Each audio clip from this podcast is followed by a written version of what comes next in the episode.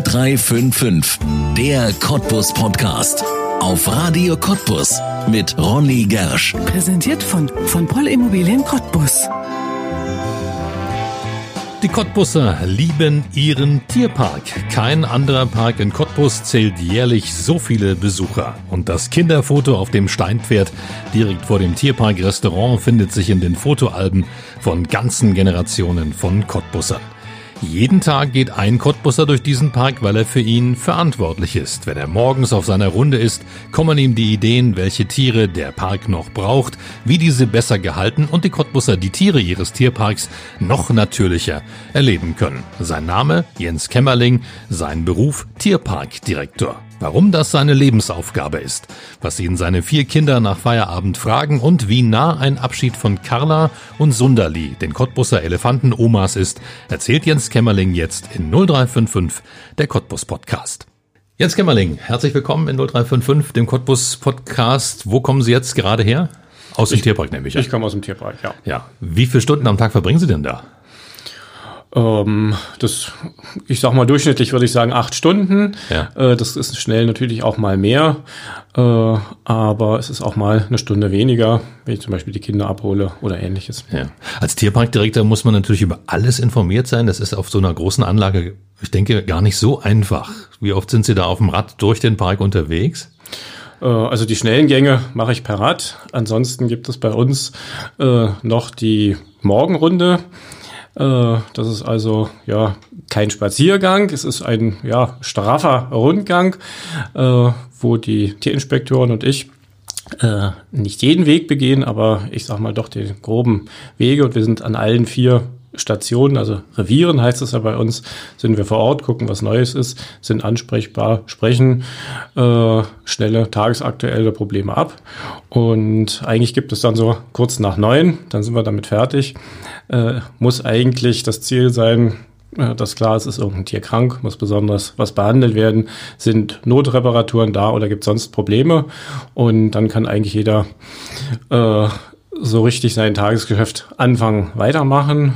Ähm, und deswegen bin ich schon recht gut informiert, denke ich. Und die anderen Wege dann per Fahrrad. Ja, also doch jeden Tag im Park unterwegs. Ja, ich sag mal, es gibt natürlich auch ganz besondere Tage. Ich sag mal, wenn irgendwelche Haushaltsdinge sind oder andere ganz wichtige Sachen, wo es dann mal ein oder zwei Tage ausfällt. Das sind aber dann schon Ausnahmen. Aber da merke ich dann auch persönlich, äh, spätestens nach dem dritten Tag fehlt dann die eine oder andere Information. Äh, man merkt, den einen oder anderen hat man dann vielleicht doch zwei Tage nicht gesehen. Und äh, insofern ist das, äh, wenn man es aufgibt, ist man schnell aus vielen praktischen Sachen ganz schnell raus. Ja. Es könnte natürlich sein, das hoffen wir natürlich auch, jemand, der das jetzt hier hört, der unseren Podcast hört, bekommt Lust auf den Tierpark, den am Wochenende zu besuchen. Was ist das, was man aktuell sehen kann? Äh, ich sag mal, der Tierpark ist immer schön. Das ist vielleicht so ein bisschen jetzt eine platte, banale Aussage, aber wir merken es auch bei Stammbesuchern. Äh, gerade wenn man das zweite oder dritte Mal hinkommt, man sieht eigentlich immer was Neues. Es gibt immer einen neuen Weg. Wir haben jetzt auch einen neuen Weg. Und äh, insofern sind es häufig gar nicht die ganz super tagesaktuellen Sachen, wo man sagt am Eingang, hey, wir haben einen jungen Affen, wir haben jetzt zwei junge Kapuzineraffen äh, und, und, und, ist gerade jetzt vor wenigen Tagen ein Wiesent geboren. Äh, das ist häufig so, ja, wo man ins Gespräch kommt, wo man sagt, ja, Mensch, das gucke ich mir an. Ähm, aber wo dann die Besucher, ja, sich länger aufhalten oder stehen, ist häufig dann noch was anderes. Ganz häufig bleiben sie ja gleich am Anfang stehen bei den Elefanten. Darüber reden wir auch heute noch ganz ausführlich, was es da für Pläne für die Cottbusser Elefanten gibt. Aber Inhalt natürlich dieses Podcasts ist immer auch derjenige, der zu Gast ist. Das ist Jens Kämmerling. Wer ist denn Jens Kämmerling? Ja, ich bin 1971 geboren und äh, seit ja, vielen Jahren, seit 2002 Tierparkdirektor im Tierpark Cottbus. Und äh, es ist eigentlich äh, eine Tätigkeit, die ich immer machen wollte. Und äh, natürlich gibt es noch ganz viele andere Bereiche. Äh, Tierparkdirektor ist ja ein sehr breit gefächerte äh, Tätigkeit.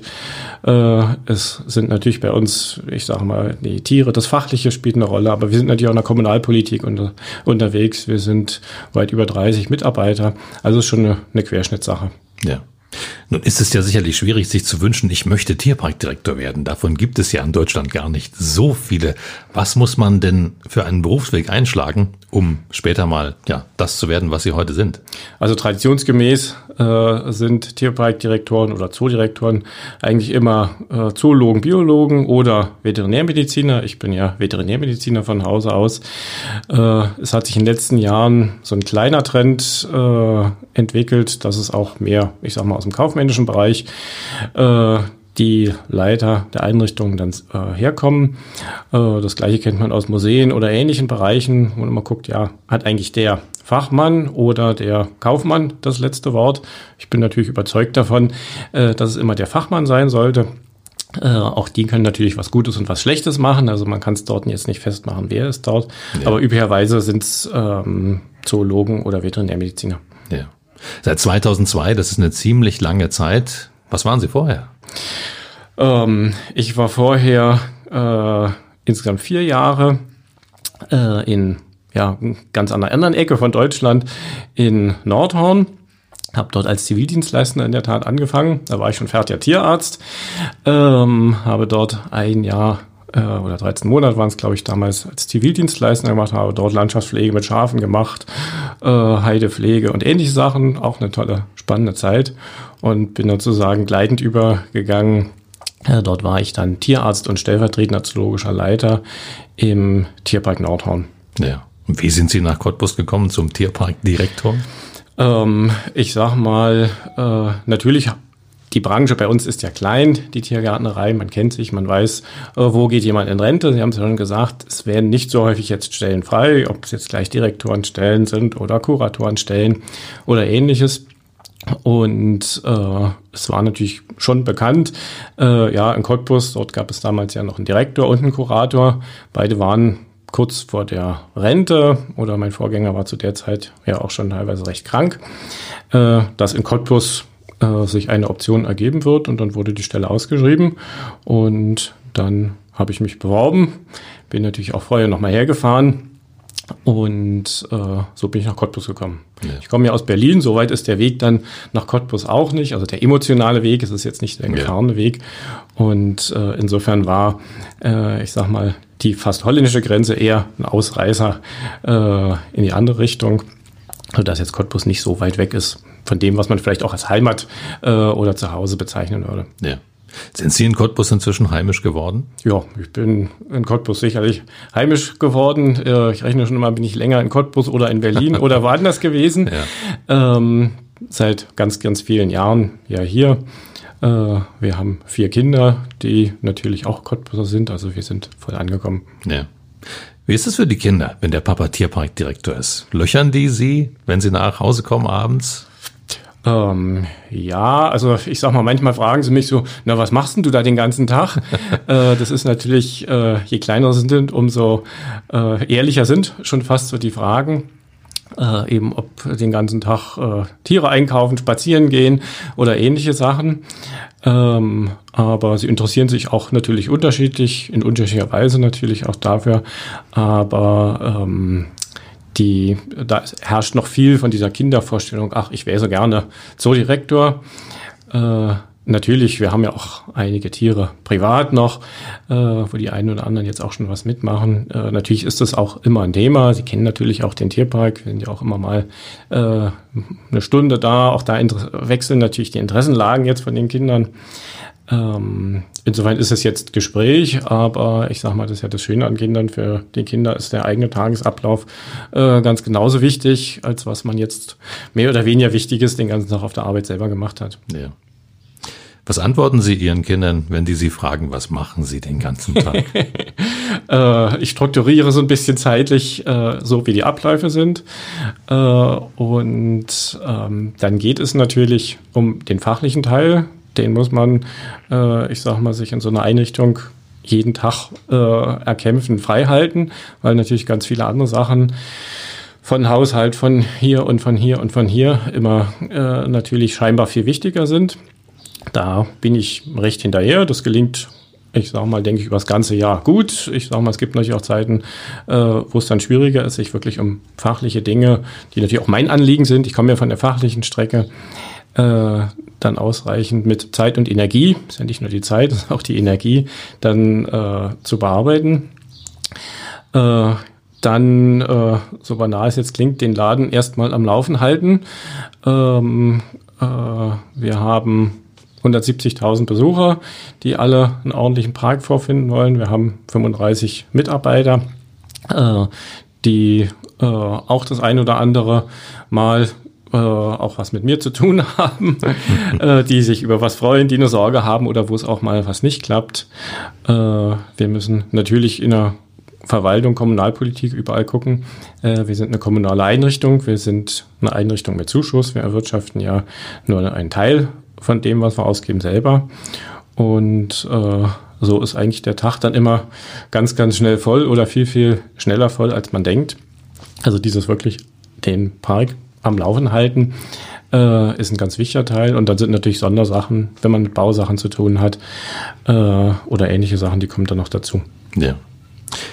Das Parkmanagement, Sie sprechen es gerade an, ist natürlich etwas anderes, als wenn ich einen Vergnügungspark manage, denn ich habe hier mit ja, Lebewesen zu tun, die dort gepflegt werden müssen, die ja artgerecht gehalten werden müssen. Sie sagen uns gerade, der fachliche Teil. Wie bildet man sich da weiter? Wie hält man sich auf dem Laufenden, dass man eben auch neue wissenschaftliche Erkenntnisse zur Tierhaltung in Tierparks und Zoos auf dem Tisch hat? Ich glaube, das Allerwichtigste ist die eigene Neugierde, das eigene Interesse an Dingen äh, aufrecht zu erhalten. Ähm, dazu gehört natürlich, dass man auch Sachen liest. Das ist natürlich äh, äh, auch zeitaufwendig. Das ist dann meistens eher mal abends äh, oder sonst was. Äh, Kontakt mit Kollegen, das können Tagungen sein, das können Telefonate sein, das kann äh, einfach auch Besuche sein, dass man sich Sachen anguckt, dass man den Horizont offen hält. Das sind so natürlich sehr allgemeine, äh, aber trotzdem wichtige Faktoren dass man auch äh, die private Tierhaltung im Auge behält, wo die Zoos natürlich viel auch von profitiert haben in der Vergangenheit und auch heute äh, gerade bei kleineren Sachen, vielleicht nicht bei Elefanten und nicht bei Menschenaffen, äh, sehr profitieren können. Und äh, ja, das ist so das Spektrum. Kollegen, Zoos, lesen, äh, auf dem Laufen bleiben. Ja. Hat sich denn der Tierpark in den letzten ja, 18 Jahren, sind ja schon jetzt lange dabei, hat sich der, das Tierpark-Business, das Tierparkgeschäft da in der Zeit deutlich verändert? Ähm, ja, natürlich immer. Die Aussage ist auch erstmal banal, dass sich alles sehr stark weiterentwickelt. Wie ich auf Cottbus komme, äh, ich sage mal, die gesamte Branche ändert sich natürlich auch, das ist klar. Auch da gibt es jahrzehnteweise immer Wechsel. Äh, nach meiner Einschätzung äh, ist die, die Zuwendung auf den Besucher, also der, ich sag mal, Show Effekt äh, wächst in der Branche eher, also die Art der Außendarstellung, wie man Tiere präsentiert. Äh, das hat mit Besuchergeschmack zu tun, das hat natürlich auch mit Erkenntnissen zu tun, wie man Tiere hält. Aber eben beides, beides ist äh, sehr häufig auch nicht das Gleiche. Und äh, ich sag mal, dort geht in vielen Bereichen der Trend hin. Ähm, also immer äh, das Wort naturnaher. Es gibt sehr viele Kunstfelsbauten zum Beispiel, das ist ein ganz einfaches Beispiel. Man möchte heute kein Gitter oder man meint, kein Gitter mehr machen zu können äh, und macht einen großen Kunstfels. Es gibt in der Tierparklandschaft ganz, ganz viele äh, oder immer mehr Kunstfelsorgien, sage ich jetzt mal fast man auch dann fragen muss, ja, äh, gehört der Kunstfeld jetzt äh, in den Lebensraum äh, von dem Tier? Überwiegend nein. Aber es ist eben so ein ästhetisches Empfinden des Besuchers, äh, dass man das vielleicht schön findet. Und entsprechend hat natürlich sich der Tierpark Cottbus auch äh, sehr deutlich äh, ge gewandelt. Ähm, der der Anspruch, ich sag mal, sehr viele Tiere zu präsentieren, wo die Art der Präsentation äh, nebensächlich war. Äh, das ist natürlich auch bei uns der Fall. Äh, ich sage mal, ein Beispiel sind, äh, ist das Wassergeflügel, was eine sehr große Tradition ist, wo wir auch europaweit nach wie vor führend sind. Da hat man eben früher ganz, ganz viele Enten auf den Teich gesetzt und der Besucher ist dran vorbeigelaufen, der vielleicht auch schnell überfordert war, es überhaupt wahrzunehmen. Aber äh, wo ich sag mal so die Grundausrichtung, das war nicht Cottbus, sondern auch letztlich alle Zoos, na, wer sich für interessiert, der soll genau hingucken. Und äh, ich sag mal, dort ist einfach das Besucher Anspruch oder von dem, was man anbietet, einfach anders geworden.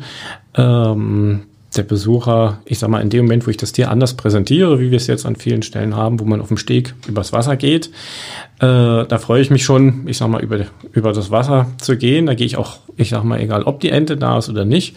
Und wenn ich dann verschiedene Ententypen präsentiere, dann sieht es der Besucher doch und dann hat man eigentlich das erreicht, was man möchte, dass der Besucher sich natürlich wohlfühlt, dass er aber das eine oder andere an Tier, erweitert vielleicht auch Natur und Umwelt mitnimmt.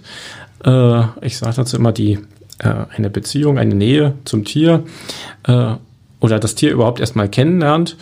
Und äh, ich sage mal, ein anderes Beispiel ist die Flamingo-Lagune. Äh, es ist einfach eine tolle Anlage und dann gucken die Besucher sehr wohl, äh, was ist denn das hier für ein Vogel oder was ist denn das für eine komische Ente, die auf dem Baum sitzt oder die äh, unter Wasser taucht oder ähnliches. Ja. Nun erinnere ich mich, ich bin Cottbusser in meiner Kindheit immer noch daran, wie man am Tierpark vorbeigefahren ist und immer geguckt hat, ob die Elefanten draußen sind. Das ist natürlich etwas, was immer spektakulär war, weil man es von der Straße aus sieht. Wie wichtig sind denn Kinder oder wie wichtig ist die Ausrichtung auf Kinder für einen Tierpark? Ähm, es ist eine wichtige, äh, ich sag mal, mit der Stichwort Überalterung, wenn man es, ich sag mal, so negativ sagen muss, also mit dem äh, ja, mit der schwindenden Anzahl von Kindern äh, darf man natürlich aus äh, ähm, Eigenbetrachtung des Tierparks natürlich auch die anderen Besuchergruppen nicht äh, aus dem Auge behalten. Aber klar sind Kinder erstmal ganz wichtig. Kinder bringen ihre Eltern mit oder bringen ihre Großeltern mit und im Idealfall noch ein paar. Äh, das sehen wir, ich sag mal, hier auch gerade in Cottbus äh, an bestimmten Feiertagen, ich sag mal Weihnachten, Pfingsten, wo dann viele äh, Familien sich zum Teil dann auch zu Hause wieder in Cottbus treffen. Wo kann man sich einigen? Ja, Tierbike-Besuch. Äh, der eine kann ein bisschen klettern, der andere kann schön spazieren gehen. Also da kann man sich einigen. Deswegen sind Kinder sehr wichtig. Äh, ich sag mal aus der Sicht, dass die Besucher kommen. Und natürlich den Zugang zum Tier, was ja eigentlich so unsere wichtigste Aufgabe vielleicht ist, das fällt natürlich bei Kindern viel, viel leichter. Äh, das ist bei kleinen Kindern natürlich immer auch eine emotionale Ebene äh, bei größeren durchaus dann auch zunehmend vielleicht eine rationale äh, Ebene, aber das fällt halt bei Kindern viel, viel einfacher. Äh, der, ich sag mal, normale Erwachsenen-Sonntagsspaziergang, Spaziergänger, Besucher, der will natürlich eine gepflegte Parkanlage, ein Tierpark, der will auch durchaus was lernen, mitnehmen, äh, was Neues kennenlernen. Aber klar, Kinder sind dort, äh, bringen die Besucher mit und äh, sind vielen Sachen natürlich viel zugänglicher. Ja. Und Sie haben sich darauf ja auch eingestellt. Also meine Kinder verbringen mehr Zeit auf dem großen Spielplatz im Tierpark als vor den Gehegen inzwischen. Ich weiß, dass ich da immer extra mhm. Zeit einplanen muss. Das ist ja auch ein Konzept, nehme ich an, was eben ähm, auch bei Ihnen ganz bewusst äh, angelegt wurde, Verweildauer im Tierpark erhöhen. Verweildauer ist ja äh, eigentlich so ein, so ein, Kennzeichen, wo immer geguckt wird. Ich sage jetzt in Ihrem Beispiel, äh, sollte natürlich die Verweildauer oder einfach die Freude an der Bewegung auf dem Spielplatz nicht zu äh, Ungunsten dann des Tiereanguckens gehen, weil wenn man jetzt praktisch nur wenn die Besucher nur kommen, weil wir einen tollen Spielplatz haben, dann haben wir sicher auch was falsch gemacht. Aber es ist in der Tat ja auch nicht so, die Besucher oder die Kinder kommen äh, natürlich nicht oder nicht nur wegen des Spielplatzes, aber selbstverständlich wollen sie sich auch bewegen und sollen sich auch bewegen. Und deswegen gehört beides dazu. Äh, was man auch in der Konzeption aus meiner Überzeugung nach so ein bisschen trennen muss. Äh, nicht, dass man sagt, auch jetzt werden erstmal ordentlich Tiere geguckt und dann äh, bitte erst äh, auf den Spielplatz. Wir haben ja viele Elemente auch wo gerade kleinere Kinder, ach, lauf doch mal 50 Meter vor und dann kann man schon mal klettern ja. und dann wieder das nächste angucken. Das ist für die Kinder schön, aber auch für die äh, Eltern schön. Aber äh, da stehe ich natürlich auch dafür, dass das Tier im Mittelpunkt eines Tierparks bleibt äh, und die anderen Sachen natürlich selbstverständlich für einen tollen Tag im Tierpark dazugehören. Ja. Der Streichelzoo mhm. ist ja gleich nebenan, das passt ja gleich wunderbar zusammen, denn das ist ja auch ein Highlight für die Kinder, wenn sie da rein können und die Ziegenstreiche. Mhm. Ja, das ist natürlich auch diese Möglichkeit, äh, mit einem Tier mal Kontakt aufzunehmen, äh, wird, äh, ich sag mal, selbst äh, in ländlicher Umgebung immer weniger. Ich sag mal, der Opa, der noch Kaninchen hatte, äh, das wird immer weniger. Äh, von Hühnerhaltung oder anderen Sachen will ich gar nicht sprechen. Das heißt, selbst in scheinbar ländlich geprägten Regionen wird es für Kinder zunehmend schwieriger, ganz normale Sachen wie ein Kaninchen, ein Huhn, äh, ein Hahn äh, oder Schwein oder ähnliches äh, überhaupt mal kennenzulernen, anzufassen, zu riechen. Und dafür ist natürlich der Kinderzoo auch äh, ein wichtiger Bereich. Auch natürlich der Streichelzoo, ähm, weil es erstmal ja, der Zugang zum Tier ist. Äh, das ist natürlich bei manchen, ich sag mal so ein bisschen, also da muss man mal gucken, dieses konsumierende, jetzt soll mir was geboten werden, wenn ich in den Streich so komme, dann haben bitte die Ziegen äh, stramm zu stehen zum Füttern und zum Bürsten. Ähm, äh, das müssen die Kinder natürlich auch lernen, aber äh, es ist in der Tat, so ist ja auch die Auswahl der Tiere und auch so ein bisschen die Anlage äh, dass man überall möglichst dicht rankommt äh, und eben ja wirklich so ein gängige Tableau von Haustieren überhaupt erstmal sehen kann, hören kann, auch mal riechen kann. Ja. 1200 Tiere sind im Tierpark. Das ist so eine Roundabout-Zahl, ändert sich natürlich immer wieder ein kleines bisschen nach oben oder eben auch nach unten. Was ist der Stolz? Was sind da jedes Tier ist etwas Besonderes, sonst wäre es nicht da. Aber was ist der Stolz des Tierparks Cottbus? Also der Stolz ist ganz klar, wenn man es jetzt auf den zoologischen Bereich äh, guckt, äh, sind es die Zucht der Großstörche. Wir haben in den letzten Jahren, vielen Jahren, zwei europäische Erstzuchten äh, erzielen können, vom Sundermarabu und vom Sattelstorch. Der ist überhaupt erst, ich glaube, zweimal vorher in den USA äh, gezüchtet worden. Ähm, das ist, sind zwei ganz klare Highlights, äh, ich sag mal, aus der fachlichen Strecke. Ähm, wir haben eine hohe Artenvielfalt immer noch bei, bei Entenvögeln. Wir haben auch einige seltene Entenvögel, auch die schwierig zu halten und zu züchten sind. Ähm, das sind klar so die zoologischen Highlights ähm, im äh, äh, auf, vom Vogelbereich. Wir haben natürlich auch ganz viele andere äh, Sachen, wo wir äh, tolle Zuchten haben, tolle Zuchterfolge haben. Ähm, oder wo wir noch ein bisschen drauf warten, wie beim Tiger. Mhm. Beim Leoparden züchten wir ja regelmäßig oder haben über viele Jahre äh, regelmäßig gezüchtet. Ähm, ich sag mal, auf der fachlichen Strecke sind sicherlich äh, die Zuchtsattelstörche Sondermarabu. Ja. Ist das ein besonderer Ehrgeiz, den man da entwickelt, als Tierpark solche Zuchterfolge zu haben?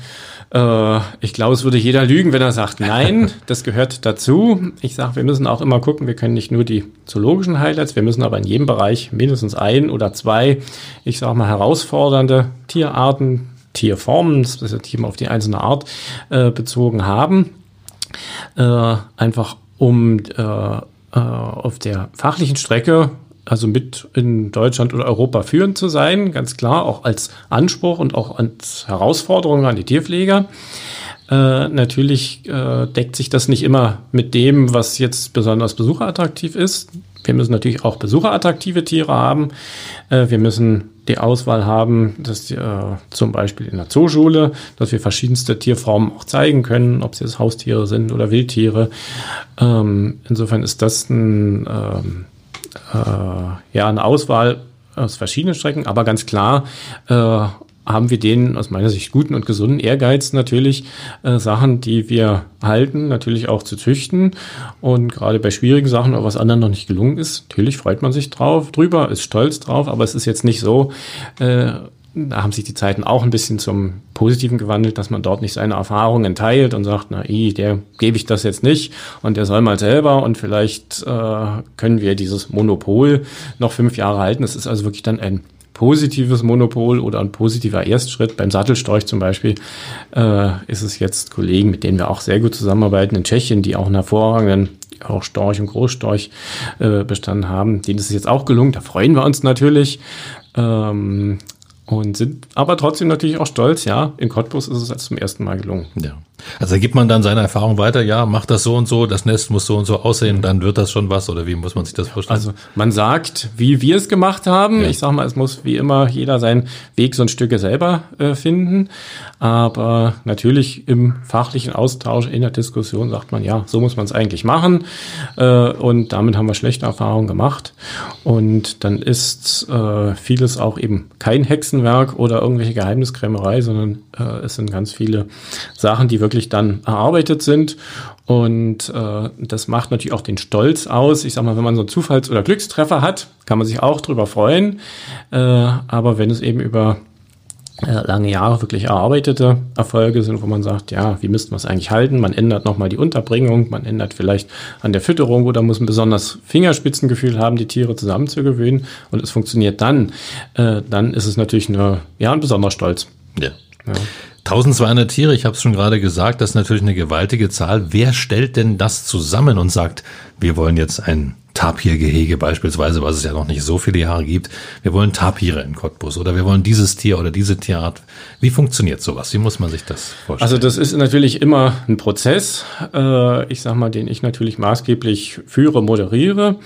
Äh, wir haben jetzt auch nicht, dafür sind wir ein viel zu kleiner Laden, äh, eine strategische Plankommission, die sich nur hinsetzt und sagt, na, was könnten wir mal hier und was könnten wir mal da, äh, ist es eigentlich eine Entwicklung jeden Tag, äh, wo man sagt, das funktioniert, das funktioniert nicht gut, das ist so eine Ecke, na, da fällt das Gehege in fünf Jahren zusammen, was machen wir dort? Äh, das hat auch was mit ja, andauernder Neugier zu tun, Veränderungswillen zu sagen, was passiert hier. Dann spricht man natürlich jeden Tag mit äh, vielen Leuten, mit Tierpflegern, mit Besuchern.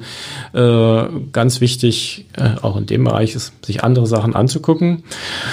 Dann reift eigentlich so ein bisschen, äh, ich sag mal, die, was könnte dort mittelfristig sein, was könnten wir dort nächstes Jahr machen. Und dann muss man das natürlich noch mit den finanziellen Möglichkeiten die eben auch ganz schwierig zu planen sind oder bei größeren Sachen ganz schwierig zu planen sind, äh, dann irgendwo in Einklang bringen. Und äh, ich sage mal, Sie haben das Beispiel Tapira angesprochen. Das ist eine ganz äh, typische Art natürlich, die äh, ganz besonders auch bei uns gut in die Parklandschaft äh, passt. Wir haben ja wenig Freiflächen, wir haben sehr viel schattige Bereiche durch die Großbäume. Also Thema Park, Wald und Wasser äh, sind, ich sag mal, was die, die Parkausrichtung angeht, äh, natürlich prägend bei uns. Und da passen zum Beispiel Tapire ganz hervorragend rein. Äh, sie sind auch eine Herausforderung. Wir sind jetzt ja gerade dabei, hoffentlich unsere Tapire äh, endlich tragend zu bekommen. Da haben wir auch nochmal Experten aus Berlin da gehabt, äh, die die Tiere untersucht haben. Äh, sind Tapire natürlich auch Tiere, die, wie gesagt, gut in die äh, Parklandschaft bei uns reinpassen. Die, wir haben auch ganz besondere, wir haben ja mittelamerikanische Tapire, auch eine zoologische Herausforderung sind. Sie sind äh, in Heimatländern mittlerweile sehr selten geworden. Und sie sind natürlich auch, ich sag mal, im erweiterten pädagogischen Bereich äh, ganz wichtige Tiere. Äh, ich sag mal, braucht man sich nur sonntags mal hinstellen und äh, auf Besuchers Stimme hören. Äh, das geht von was ist denn das, kenne ich nicht, über Schwein, Ameisenbär. Also man kann solche Tiere eigentlich ganz schwer einordnen. Und es ist jetzt gar nicht Ziel oder Anspruch, dass jetzt, wenn die Besucher am Tapir-Anlagen vorbeigegangen sind, jetzt alle vier Tapir-Arten gelernt haben und äh, das nächste halbe Jahr sicher, sicher sagen können. Äh, aber wenn die Besucher sich so wohlfühlen, die Tiere so präsentiert sind, dass sie sagen, hm, was ist denn das für ein Tier? äh, und dann vielleicht sich später nochmal informieren oder aufs Schild gucken äh, oder einfach sich für dieses äh, eigentümliche Tier interessieren, dann haben wir eigentlich äh, von dem Anspruch schon viel erreicht. Und das ist eben auch ein Aspekt bei der Tierauswahl, ganz klar. Ja. Sie sprechen das gerade an, diesen Anspruch. Mhm. Worin besteht der denn? Dass der Mensch, der im Tierpark ähm, ja gern ist, sich die Tiere anschaut, ein größeres Herz für Naturschutz entwickelt, dass er mehr Verständnis für die Natur entwickelt, für Biologie, für Tiere, für Tierschutz. Was ist der Anspruch eines Tierparks? Also das ja schon in 50er Jahren erst in Leipzig und dann in der Schweiz sind so die vier klassischen Aufgabenfelder von Tiergärten letztlich dann mal definiert oder einfach mal aufgeschrieben worden. Äh, und da ist natürlich Erholung ein ganz wichtiger Teil. Äh, ganz klar kommen ganz viele Besucher, weil sie einfach einen schönen Tag verbringen wollen in einer schönen Atmosphäre. Äh, ich bin auch zutiefst überzeugt, dass es ein äh, urmenschliches Interesse ist, sich Tiere anzuschauen, äh, in ganz unterschiedlicher Ausprägung natürlich auch über die Jahrhunderte. Äh, man schaut sich gerne Tiere an. Äh, das ist ganz klar. Aber wir haben natürlich auch den Anspruch, äh, dass die Besucher, ich sag mal, ein Stück mitnehmen. Lernen wäre vielleicht schon fast so ein bisschen old-fashioned wieder. Äh, na, jetzt musst du aber so ein Mindestprogramm gelernt haben. Aber äh, ich sag mal, auch Freude oder Sensibilisierung oder eine Frage, die Besucher mitnehmen. Ähm, das ist schon natürlich klar unser Wunsch oder Anspruch, ähm, dass die Leute, gerade wieder Kinder in der Zooschule, aber auch wenn sie so kommen, was lernen können. Ich sage immer noch eine Stufe tiefer, der Zugang zum Tier, äh, einen Zugang zum Tier finden. Und äh, das ist natürlich auch ein wichtiger Anspruch. Ein ganz wichtiger weiterer Punkt ist natürlich der Natur- und Artenschutz. Äh, das eine ist, dass man seltene Tiere hält und züchtet, auch in Zuchtprogrammen. Da sind wir auch an etlichen Zuchtprogrammen beteiligt. Bei den Java-Bantings, Leoparden, äh, verschiedene Störche äh, und, und, und. Äh, aber genauso wichtig bei dem Aspekt Natur- und Artenschutz ist, dass man überhaupt so ein Tier wahrnimmt äh, sagt, ja, also unser wahrscheinlich seltenstes Tier ist eine relativ unscheinbare Ente. Äh, ich sage mal die Maleinente oder wahrscheinlich aktuell sogar die Bärsmoorente. Äh, von denen wird bisher kaum jemand gehört haben. Ähm, aber an ausgewählten Tieren, die natürlich entsprechend auch attraktiv zu präsentieren sind, äh, zu sagen, ja, es geht nicht nur um, ich sag mal, Orang-Utans, Gorillas und Elefanten, was vielleicht doch viele so als äh, Problem erkannt haben. Es gibt ganz, ganz viel mehr, auch ganz, ganz viel kleinere Arten, auch unscheinbare Arten. Also die, die Fülle und ähm, äh, ja, diese wahnsinnige Mannigfaltigkeit von der Tierwelt äh, natürlich nur in ganz kleinen Stücken überhaupt kennen, zu lernen, kennenlernen zu können, äh, ist auch eine wichtige Aufgabe. Äh, und darüber hinaus eben zu erkennen, okay, äh, wenn äh, ein Lebensraum in Größenordnung zerstört werden, dann ist das nicht ein abstrakter Begriff, so und so viele Quadratkilometer sind verloren gegangen, sondern dann gibt es wieder beispielhaft bei uns im Tierpark dann lebendig äh, anzuschauen, äh, gibt es eben unter Umständen solche Tiere überhaupt nicht mehr. Ja. Und das ist, sagen wir mal, dieser große Bereich äh, Arten- und Naturschutz. Und der vierte Anspruch, da tun sich traditionell deutsche Zoos immer so ein bisschen schwer, ist die Forschung, weil einfach ähm, das Personal eigentlich nie so richtig da ist. Äh, ich sag mal, das läuft bei uns. Wir haben jetzt gerade ein Projekt mit, mit der Uni Frankfurt, zwei Verhaltensstudien zu Großkatzen. Äh, das machen wir eigentlich so mit Partnern zusammen und stellen dann, ich sag mal, unser, unser unsere Tiere, unsere Möglichkeiten, unser Know-how natürlich auch in der Diskussion dann äh, zur Verfügung. Das läuft aber so ein Stücke immer noch nebenher, muss man ehrlich sagen. Ja. Nun leben wir in einer Zeit, in der sehr viele ja, traditionelle und althergebrachte Dinge hinterfragt werden, manchmal auch vom Sockel gestoßen werden. Auch Tierparks müssen sich ja damit auseinandersetzen, stehen auch zum Teil in der Kritik, weil Menschen sagen, Tiere gehören nicht in Gefangenschaft. Was entgegnen Sie da? Ähm, Tiere müssen immer so behandelt und gehalten werden, dass ihre Ansprüche äh, äh, erfüllt werden. Auch das ist erstmal natürlich äh, einem fundamentalen Kritiker von jeder Tierhaltung äh, sicherlich erstmal eine abstrakte Antwort. Dann streitet man sich, streiten ist ja auch nichts Schlimmes, äh, darüber, wie muss ich es machen. Ich sage mal, wir haben eine sehr generelle Tendenz, was ich sage mal Haltung von Tieren in Tiergärten, aber auch sonstigen Tierhaltungen ähm, sich dort zeigt, ist eine extreme Entfremdung von der Natur. Es wird äh, extrem stark äh, emotional gehandelt äh, oder auch, ich sag mal so, das Empfinden äh, gebracht. Und auf der Ebene ist es immer natürlich schwierig zu diskutieren. Ähm, also wir haben eine, Individualis eine sehr starke Individualisierung ähm, und dort ist es häufig dann schon schwierig äh, zu diskutieren. Klar, es müssen alle Ansprüche ähm, von Tieren erfüllt werden. Und diese Ansprüche sind eben sehr häufig oder nicht zu unterschätzenden Teil eben nicht das, was der Mensch äh, meint, dass es der Anspruch vom Tier ist. Ein ganz banales Beispiel äh, ist jetzt bei uns die, die Flamingo-Lagune, wo jeder sicherlich sagen würde, toll, zweieinhalbtausend Quadratmeter, ein Riesengehege übernetzt. Ähm, ich sag mal, das hat mit der unmittelbaren Brutbiologie der, der Flamingos, die leben also auf zum Teil riesigen, öden, stinkenden Bereichen äh, zu Tausenden, hat es erstmal nichts zu tun. Also wir haben in einem Tierpark immer einen Ersatzlebensraum. Äh, das wird in dem Modegeschmack, äh, was der Mensch so sehen möchte, häufig auch ähm, äh, so ein bisschen, ähm, ja, geht es in so eine andere Richtung, dass man sagt, man möchte immer naturnahe Gehege haben. Es geht beim Tier nicht darum, die Natur möglichst nahe nachzubauen, sondern die Ansprüche eines Tieres zu berücksichtigen. Das kann mal ganz ähnlich sein, äh, aber es kann eben auch sich häufig auch deutlich äh, unterscheiden. Also ein klassisches Beispiel ist zum Beispiel das Gitter. Äh, Im Tier ist es völlig egal, ob eine Reviergrenze, äh, ich sag mal, aus Gitter besteht oder aus Glas oder einem äh, Graben oder auch nur eine psychologische Grenze ist. Ähm, Gitter hat natürlich bei vielen, auch nicht bei allen, aber bei vielen Menschen so dieses eingesperrte Gefangenschaft, Knast, äh, was zunehmend äh, aus den Tiergärten verschwindet. Äh, was aber nicht unbedingt mit Qualität äh, der Tierhaltung zu tun hat, sondern äh, weil man eben so ein Gitter entweder nicht mehr sehen will oder nicht mehr zeigen will. Hm. Eine Tierart, die auch ja immer wieder genannt wird, wenn man darüber spricht, man kritisiert das, man darf Tiere nicht in Tierparks halten.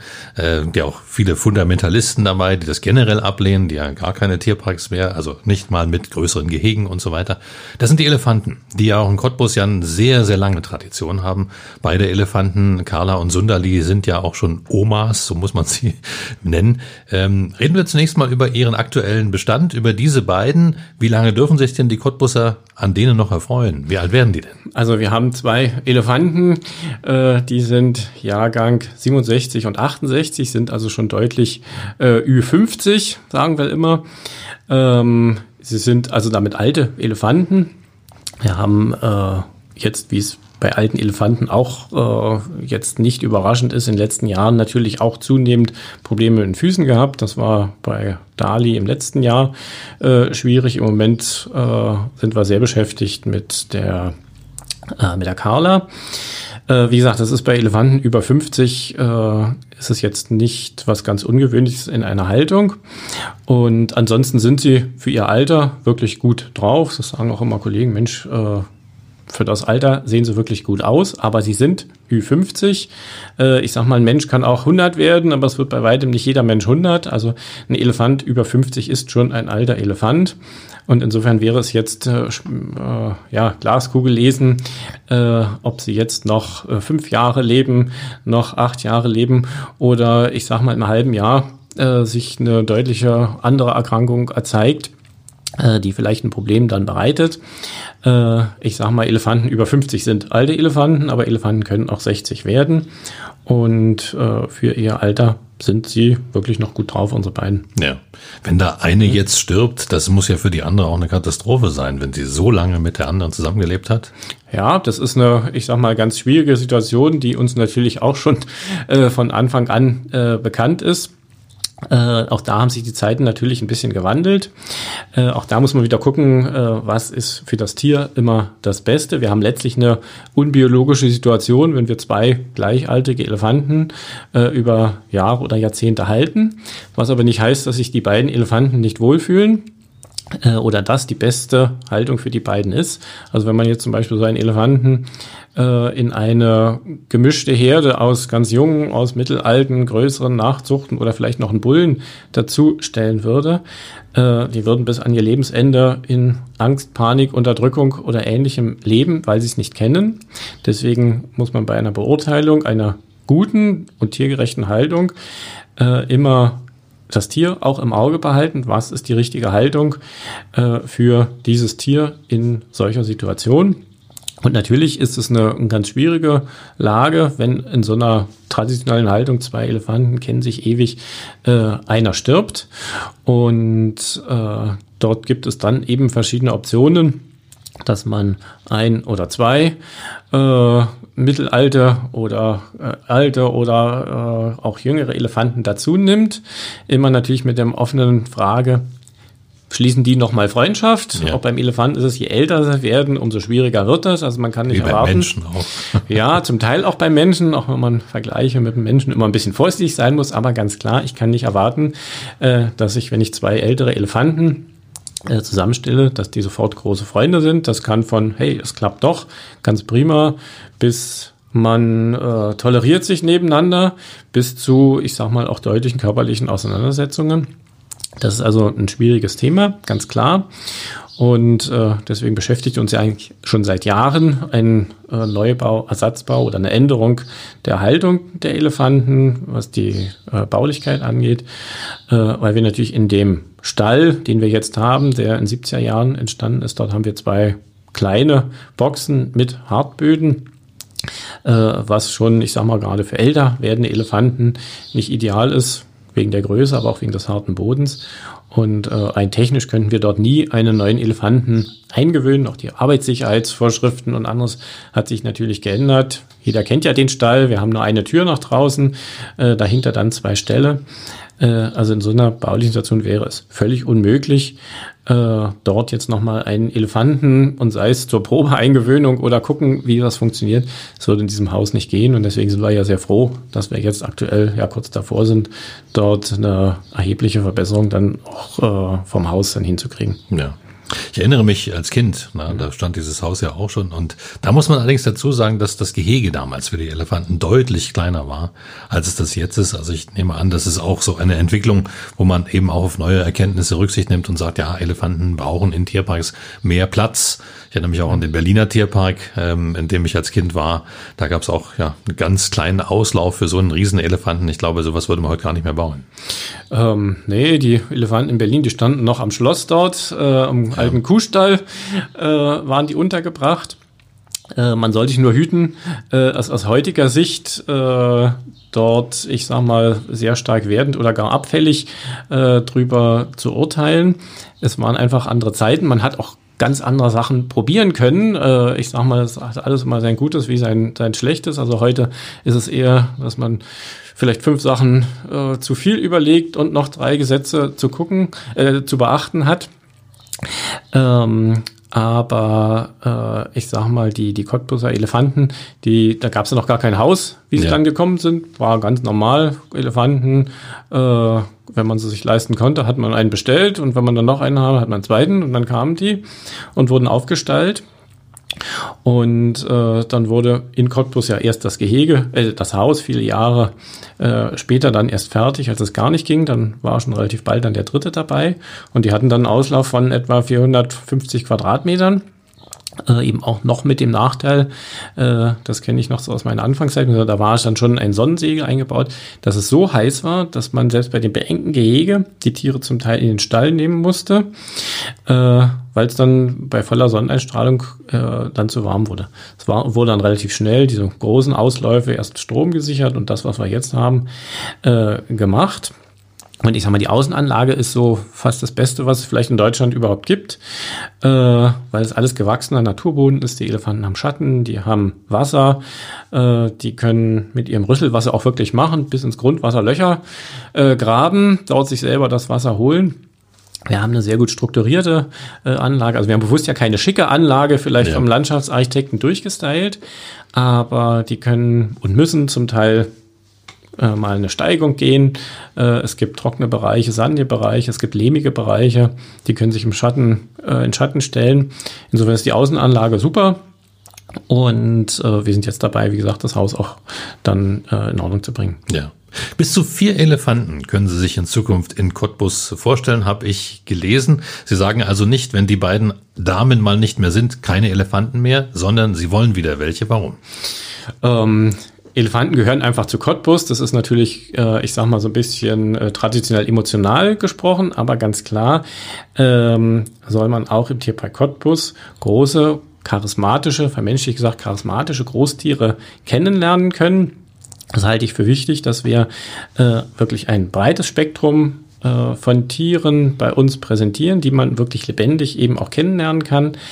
Ähm, wer mal vor einem Elefanten gestanden hat, was man bei uns eben kann, aus einer relativ kleinen Distanz oder auch zur Fütterung, der kriegt überhaupt erst einen Zugang zum Elefanten, weiß, was das für ein großes Tier ist, dass es auch gar nicht so riesig ist. Also es gibt ja auch immer die Übertreibung nach oben und nach unten.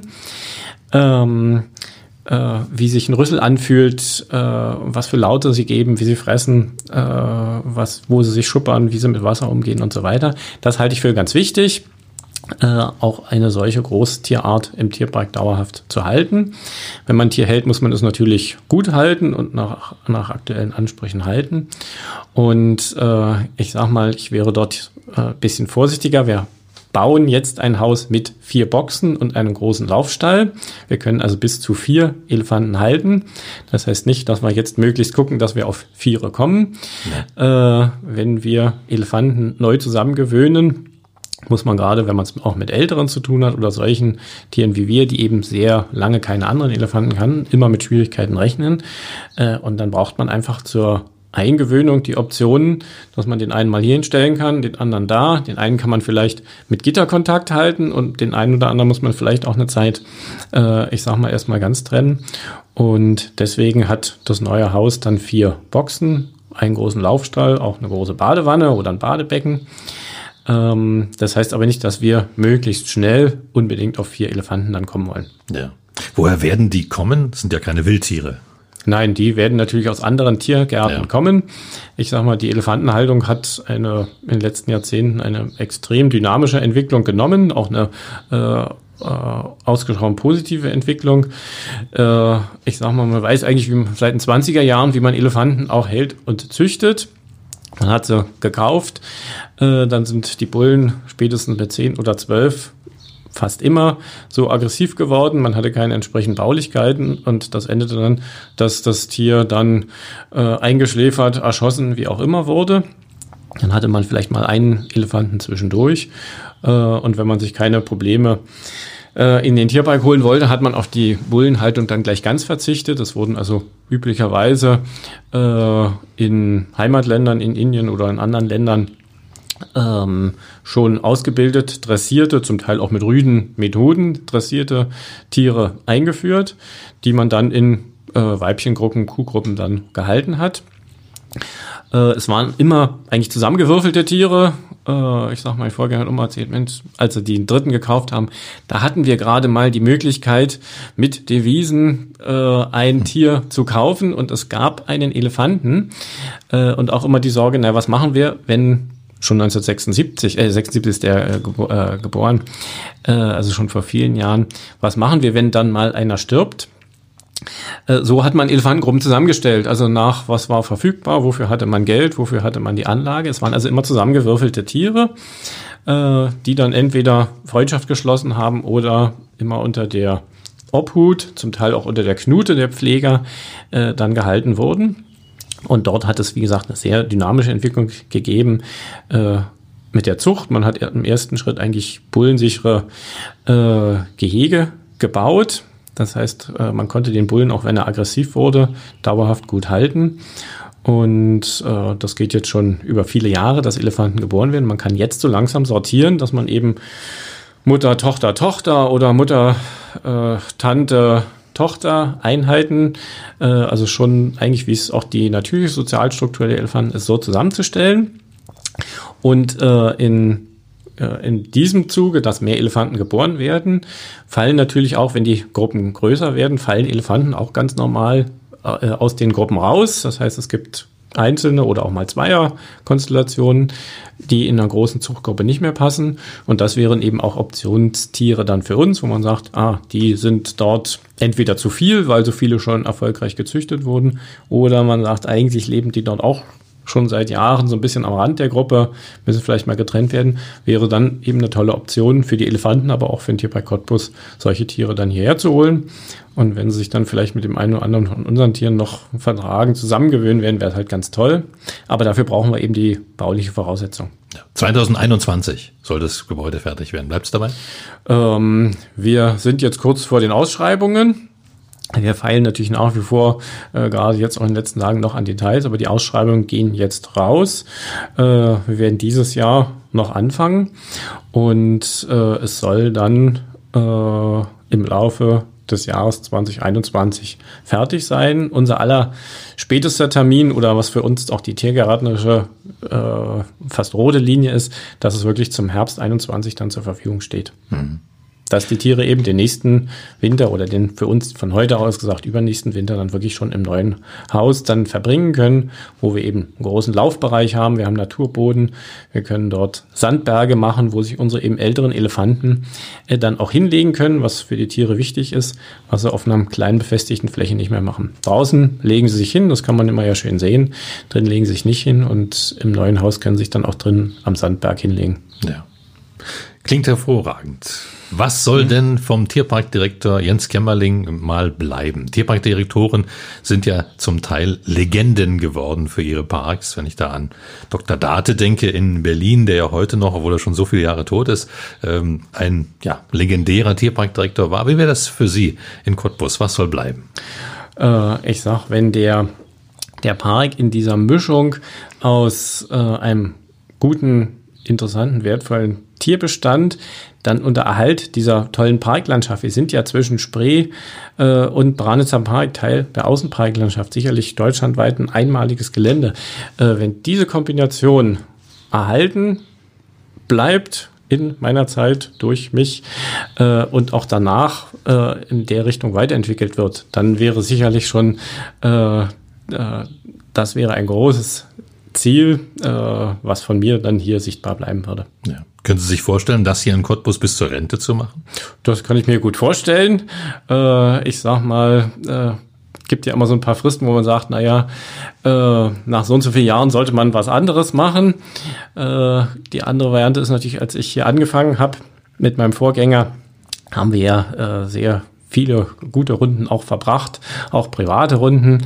Er sagt, ja, äh, damals haben wir uns noch gesiezt, äh, Sie haben so eine einmalige Chance. Äh, er war ja auch der Dienstälteste. Man braucht in unserer Branche zum Teil Jahrzehnte, äh, um überhaupt Tiere zu bekommen, Zuchtgruppen zusammenzustellen, sich auf, aus Fehlern zu lernen. Ähm, die hat man nicht, wenn man nur einen Fünfjahresvertrag oder auch einen Zehnjahresvertrag hat. Manche Sachen dauern bei uns viel, viel länger. Und äh, ich habe ja auch gesagt, wir sind hier in Cottbus angekommen, unsere Kinder gehen hier zur Schule. Äh, insofern kann ich mir das sehr gut vorstellen. Also könnte es ein Lebenswerk für Sie werden? Äh, ja, wenn man es so ausdrücken möchte, ja. Äh, ich bin ja da immer eher so ein bisschen nüchterner. Also wenn es, äh, wenn der Park in dieser Form, ich sag mal, man braucht ja nur angucken, wie er noch vor 15 Jahren aussah oder jetzt aussieht. Dort äh, ist ja eine positive Entwicklung überall zu sehen, die natürlich auch mit mir zusammenhängt. Äh, aber diese Einbettung wirklich in diese Landschaft mit interessanten Tieren, das ist so wenn Sie es so sagen möchten, mein Lebenswerk. Hoffentlich dann irgendwann. Ich sag mal, ein paar Jahre sind es ja noch. Ja, dann wünschen wir Ihnen für diese Jahre noch Weiterhin ein glückliches Händchen. Tolle Entwicklung des Cottbuser Tierparks. 170.000 Besucher. Das ist eine stolze Zahl, war ja auch der Rekord.